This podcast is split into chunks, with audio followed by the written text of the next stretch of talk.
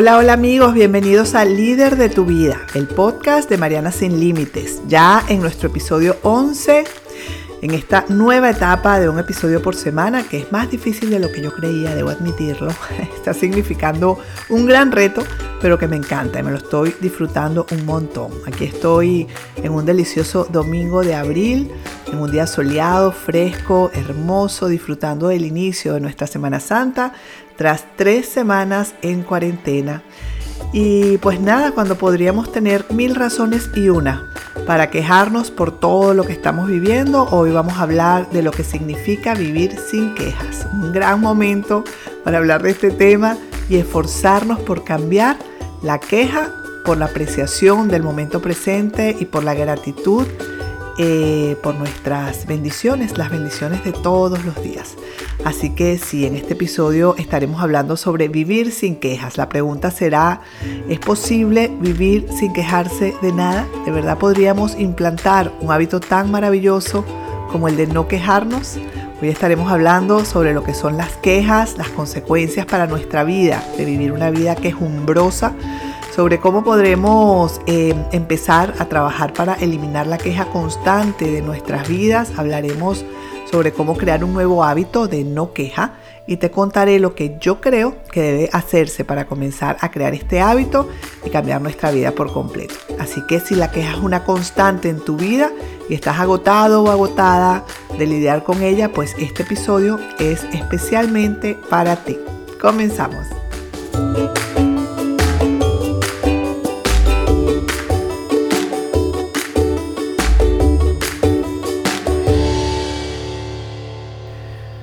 Bueno, ¿qué puedo decirles? Yo siempre que empiezo a escribir, eh, medito un poco sobre lo que quiero decir del tema que me viene a la mente para trabajar, pienso en mi mamá. Y es que ella fue mi mejor maestra en vida y ahora pues más después de su muerte. Y es que después de que se me fue debo reconocer que valoro mucho más su legado, sus lecciones y su ejemplo que cuando estaba en vida. Bueno, suele sucedernos, ¿verdad? Eh, y bueno, hablar de, cero quejas me hace pensar mucho en ella, básicamente porque yo no recuerdo a mi mamá quejarse por nada, amigos.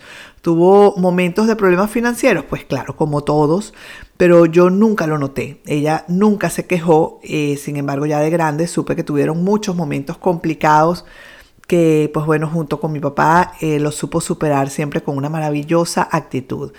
¿Tuvo problemas con mi papá? Pues por supuesto como toda pareja, pero ella resolvía sus problemas siempre con mucha tranquilidad y sin alterarse.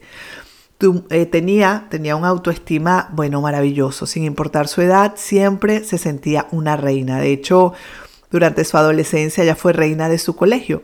Y, y recuerdo, bueno, tenía una foto que me encanta eh, y que la tiene en la escalera de su casa eh, que algún día me la traeré para mi casa. Ella, recuerdo que cada mañana antes de irse a trabajar a la universidad, ella era profesora de literatura, se vestía bella, se arreglaba, se maquillaba, siempre iba hermosa y muchas veces se paraba antes de salir, se volteaba y me preguntaba, ¿qué tal estoy? siempre tan bella mi madre buscando a alguien que le dijera que estaba hermosa. Eh, así que bueno, yo tuve un gran ejemplo de vida de lo que es vivir sin quejas eh, y trabajar incansablemente y tener un autoestima de oro. Si debo responder a la pregunta de si se puede vivir sin quejas, pues debo decir que sí, porque mi mamá fue un gran ejemplo de esto en vida. Bueno, tantas historias puedo contar de ella en los que en lugar de quejarse, ella accionaba con amor, ella siempre resolvía y, buscaba la manera de solucionar Em, debo decir ahora que creo, a pesar de que creo que me parezco mucho a ella, este, aunque cuando era más joven, sigo siendo joven, ok, pero cuando era más joven, yo decía que nunca quería ser como mi mamá. Hoy en día, cada vez que me veo actuando o accionando como ella, me siento muy, muy feliz. Pero la verdad es que en el tema de las quejas, no, no soy cero quejas. Me encantaría decir que sí, pero no les voy a mentir que sí debo decir que he mejorado muchísimo, claro que sí, en los últimos años he estado trabajando mucho más sobre mí en este aspecto, pero eh, pues bueno, bueno, debo seguir enfocada porque todavía me gana la queja en algunas situaciones, no muchas y no siempre, pero a veces me encuentro con la queja en mi boca y el malestar este que te deja en todo tu cuerpo. Lo importante es que ya sé identificarla, trabajarla y es lo que quiero compartir con ustedes aquí, que es mi estrategia para combatir la queja.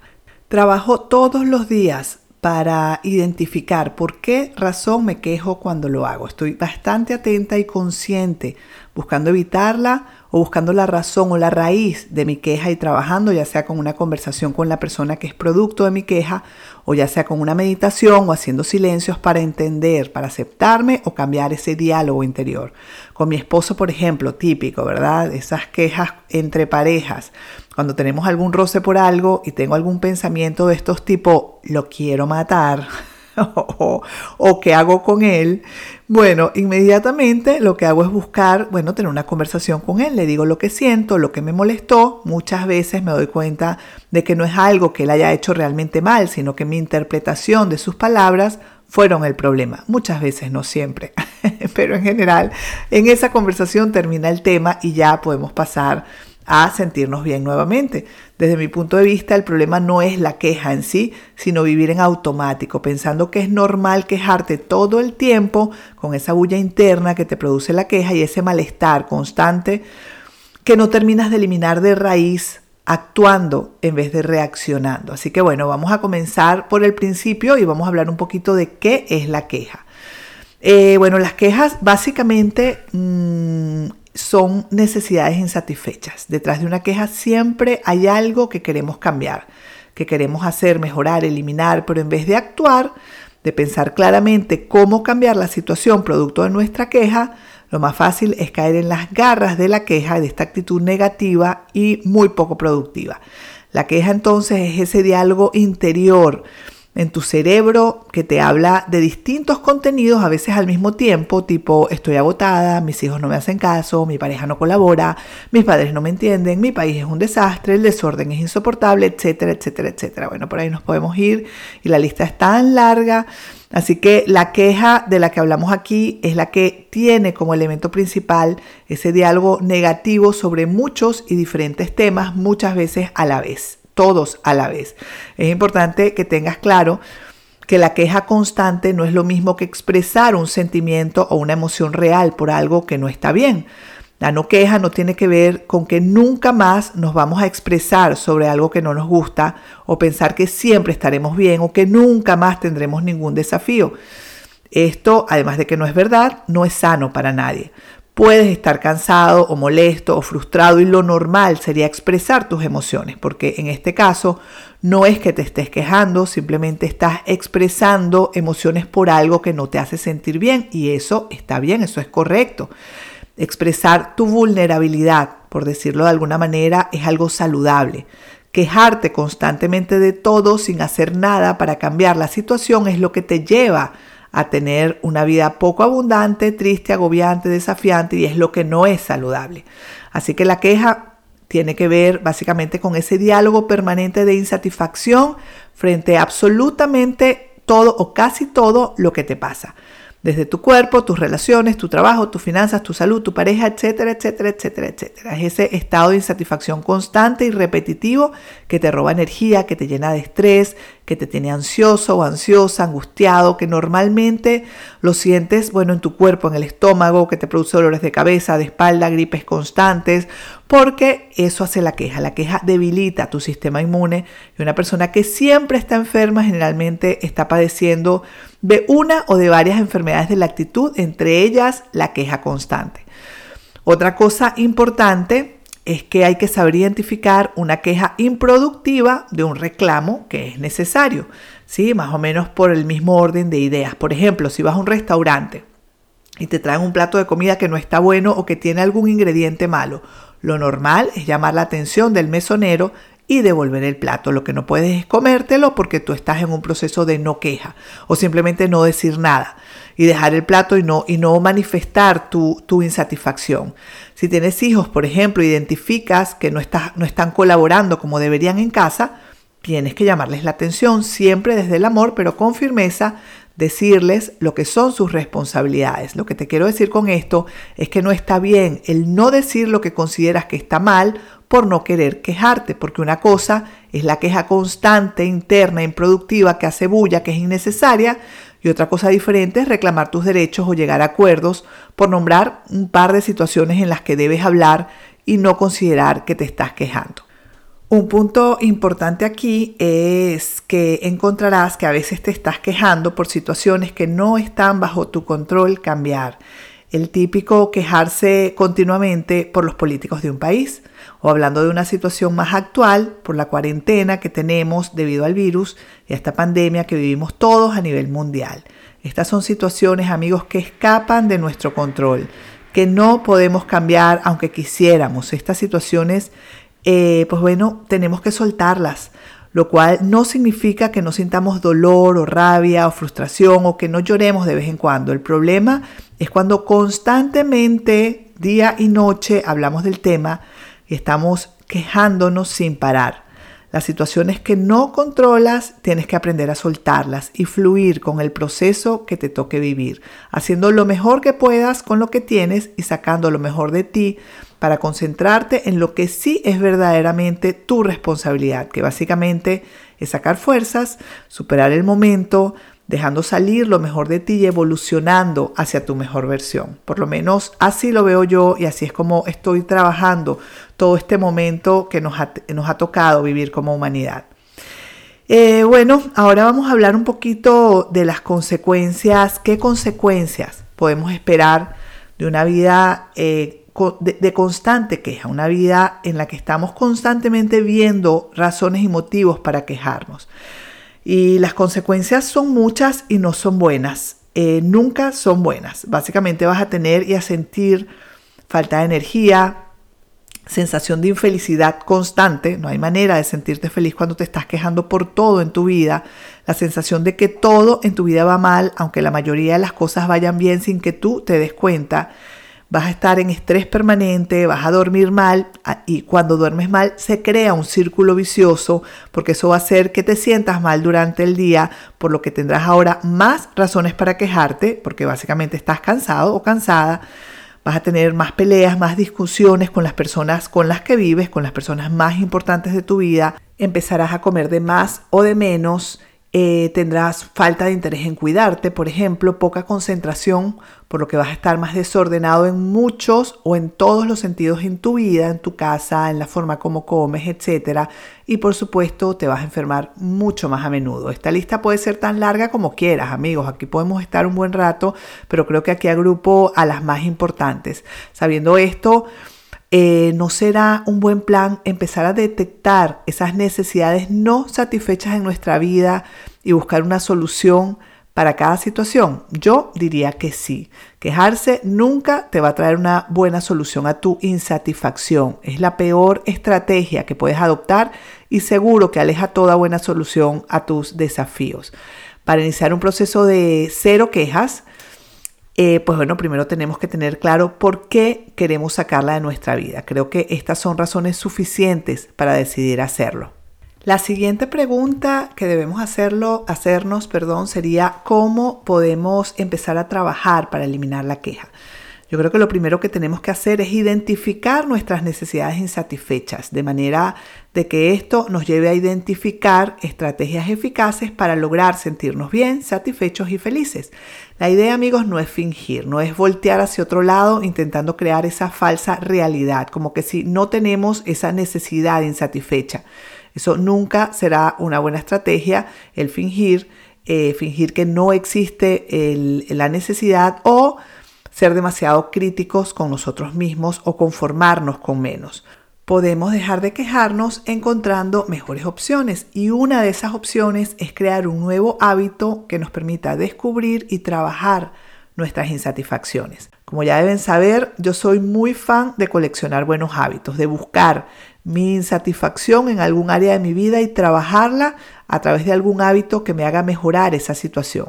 Entonces, hablando de la no queja, yo sí creo que es posible crear un nuevo hábito de la no queja y pensé en hacer realidad unos 21 días sin queja y compartirlo con ustedes para que juntos podamos trabajar esta debilidad y vivir paso a paso la transformación que esto supone para nuestras vidas. Yo creo honestamente que con suficiente práctica podemos llegar a un momento en el que desde que aparece la queja uno pueda ser capaz de identificar y actuar de inmediato, lo que hará que el malestar que ella produce pase más rápidamente y nos podamos sentir en paz nuevamente, pudiendo en el tiempo tener esa sensación de paz, de paz constantemente. Así que, pues nada, empecemos por 21 días, como hablamos en el episodio 5 de este mismo podcast. He dedicado a los hábitos, neurológicamente nos demoramos 21 días en generar un nuevo hábito, en eliminarlo, en eliminar uno que no queremos o en adquirir uno nuevo.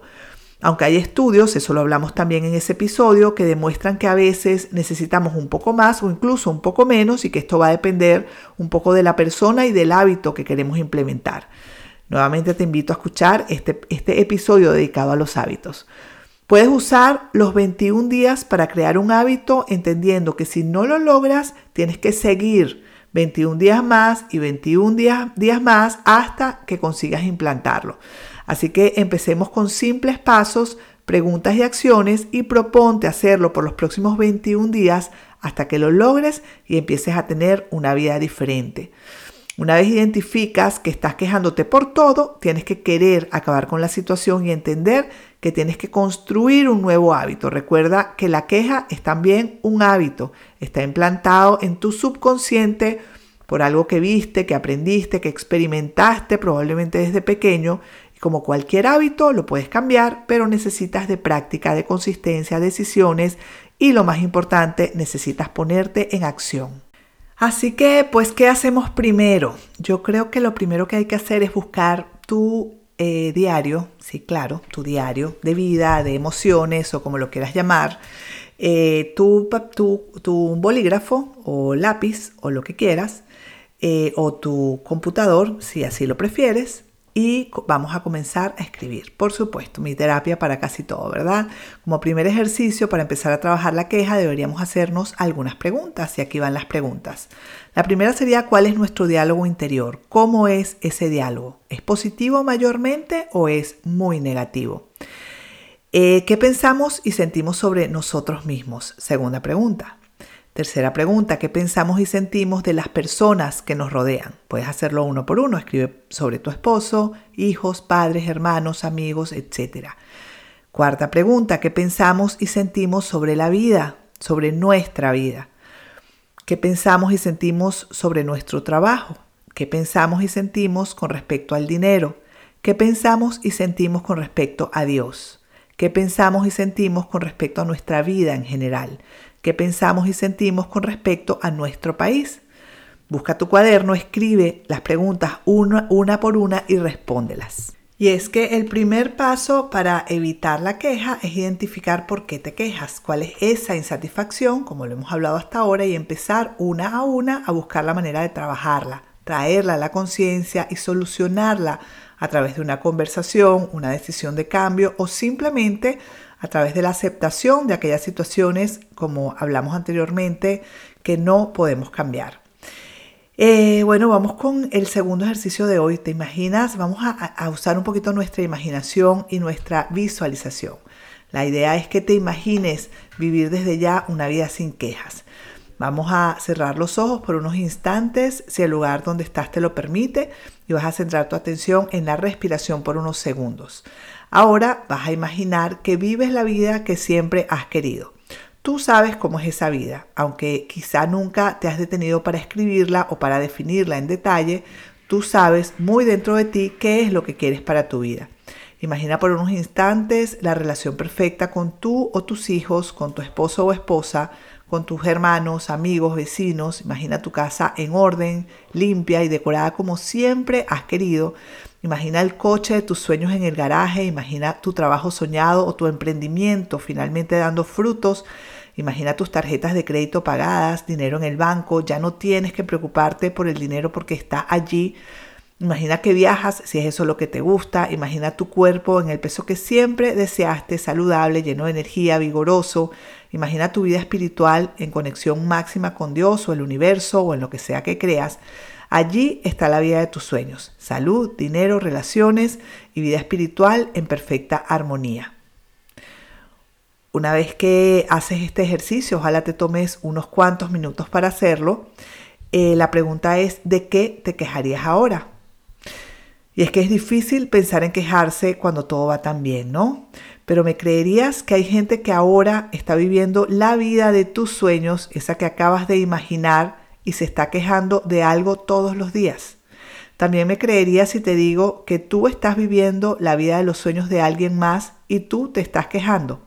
Y es que todo comienza por reflexionar, amigos, poner la atención en lo que realmente es importante, poner la atención en las bendiciones que hoy tienes, que muy pocas veces agradeces, que das por sentadas porque han estado allí siempre.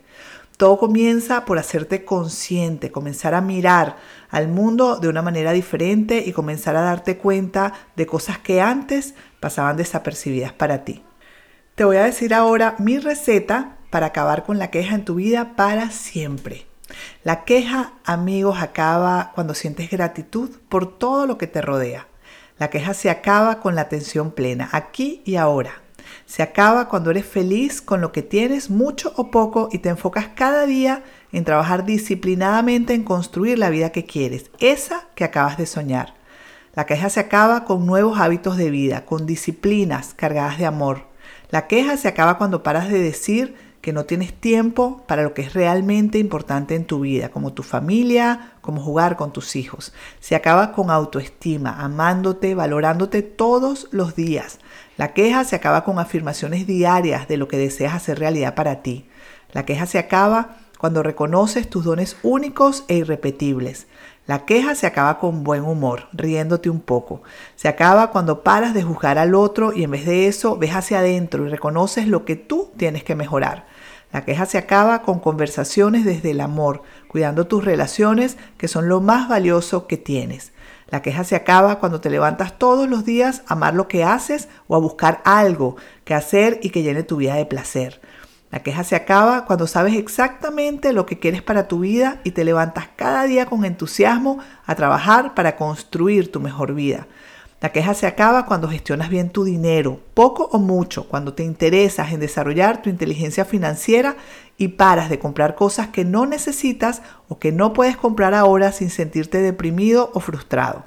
La queja se acaba cuando le das la bienvenida a tus desafíos y entiendes que están allí para guiarte hacia una mejor vida, ayudándote a ver algo que aún no sabes que tienes. La queja se acaba decidiendo comer más saludable porque te amas, decidiendo mover tu cuerpo para cargarte de energía. La queja se acaba creciendo en tu vida espiritual y tu relación con Dios. La queja se acaba viviendo en el presente con total entrega. La queja se acaba sonriendo más cuánto trabajo por hacer, ¿no? Esto puede sonar agotador y agobiante, pero la verdad es que no tienes que hacerlo todo a la vez. Eh, hay que, bueno, empezar por buscar cambiar nuestro enfoque, nuestras creencias limitantes, algunos valores errados, hábitos pobres, disciplinas equivocadas, en fin, sí, hay trabajo por hacer, pero todo se puede hacer si te organizas y si estás suficientemente cansado de vivir con la queja. Ahora la pregunta es por dónde comienzo. Yo creo que eh, lo ideal es comenzar por decidir qué es más importante para ti en este momento. ¿Cuál es la queja más predominante para ti, para tu vida? Y busca en la lista anterior cómo erradicarla. Pueden haber muchas otras maneras para sacar la queja de tu vida, pero bueno, esta es la lista a la que yo llegué y yo creo que está bastante completa. En las próximas semanas Tendrás a tu disposición en el podcast 21 días para el cambio los 21 días sin quejas que podrás hacer día por día para asegurarte que eliminas este mal hábito de una vez y para siempre. Igualmente, si me sigues por Instagram en, arroba Mariana Sin Límites, conocerás un recurso más que empezaré a aplicar para ayudar a la gente que quiere empezar a vivir una vida sin quejas, bueno, que quiere acompañarme a construir este hábito de una manera mucho más fuerte. Sin embargo, yo te puedo también sugerir un buen inicio y es que hay dos pasos para mí que son cruciales, que son definitivos para parar la queja. El primero es empezar a agradecer. Empieza a agradecer. No hay manera, amigos, de empezar un proceso de gratitud sin que la queja pare, sin que empieces a ver tu vida con otros ojos. No existe una persona agradecida que sea quejona. No puedes quejarte cuando eres agradecido por todas las cosas que te rodean. El segundo punto que te puedo recomendar es que empieces a escribir tus metas y objetivos. Escribe tu vida ideal y empieza a trabajar todos los días para construirla, para hacer la realidad. Tener por, escrito tu vida ideal es un inicio seguro a la no queja. Cuando puedes leer todos los días la vida que quieres y te enfocas para trabajar por ella, te aseguro que estarás dirigiendo a tu mente de la manera más inteligente para que se pare de quejar. No hay manera de estar entusiasmado e ilusionado con tu vida soñada de estar productivo y disciplinado y por otro lado quejarte por todo. Eso no existe. Desde el momento que identificas que te estás quejando más de lo normal de algo, es momento de parar, sacar a la luz la raíz de tu queja y trabajar para eliminarla.